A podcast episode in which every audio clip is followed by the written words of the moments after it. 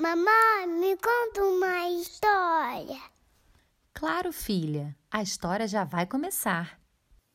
Monstronildo. Era uma vez um monstrinho muito fofinho chamado Monstronildo, que morava na Monstrolândia junto com seus pais. Ele adorava brincar com seus amigos de pique-pegue e pique-esconde. Muito corajoso, só tinha medo de uma coisa: humanos. Mamãe e papai cansavam de repetir que humanos não existiam, que eram coisa da cabeça dele, de contos de monstros. Mas não tinha jeito. O monstrinho morria de medo de pessoas. Naquela noite, ao se deitar, Monstronildo ficou olhando fixamente para o seu armário, com muito medo. Até que não resistiu. Foi lá e o abriu. Para sua surpresa, Monstronildo não viu as suas roupas, mas sim uma outra porta de armário.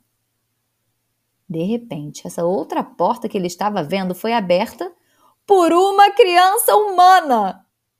Os dois gritaram ao mesmo tempo. Ah! E ficaram se olhando. O humaninho que abriu a porta tinha o seu tamanho. Seu cabelo era preto e curtinho e seus olhos bem redondos e profundos. Ele estava usando um pijama de dinossauros, parecido com o seu. Para falar a verdade, ele não era nada assustador. Monstronildo prendeu a respiração e finalmente conseguiu falar. Oi, eu sou o Monstronildo. Você é um humano? Sim, meu nome é Miguel, respondeu o menino. E você é mesmo um monstro? Monstronildo assentiu com a cabeça e os dois ficaram ali parados, se encarando. Passado o choque, ambos começaram a prestar atenção nos quartos um do outro. Nos dois tinham carrinhos, bolas, massinha.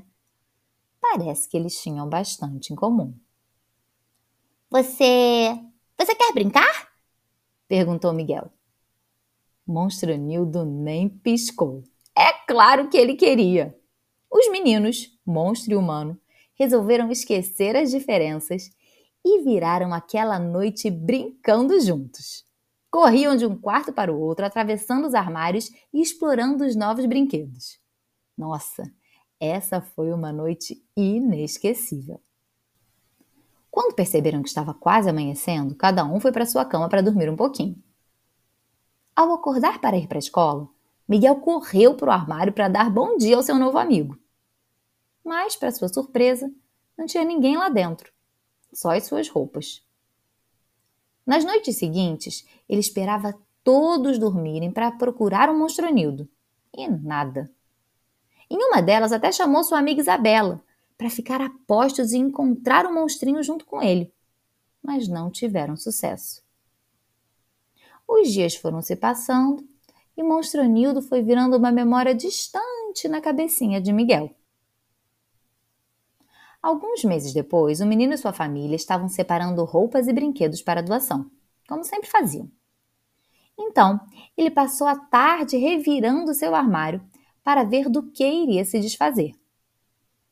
E não é que Miguel deu de cara com uma almofada grande, azul e peluda, com dois detalhes em cima que pareciam chifres cor-de-rosa? Ele ficou olhando fixamente para a almofada até que exclamou: Monstronildo! Seus pais não entenderam nada, mas Miguel entendeu tudinho. Ele deu um abraço muito forte na almofada e a colocou na caixa de doação.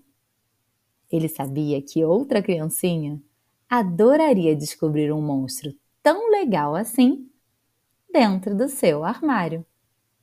Se você gostou, curte e compartilha.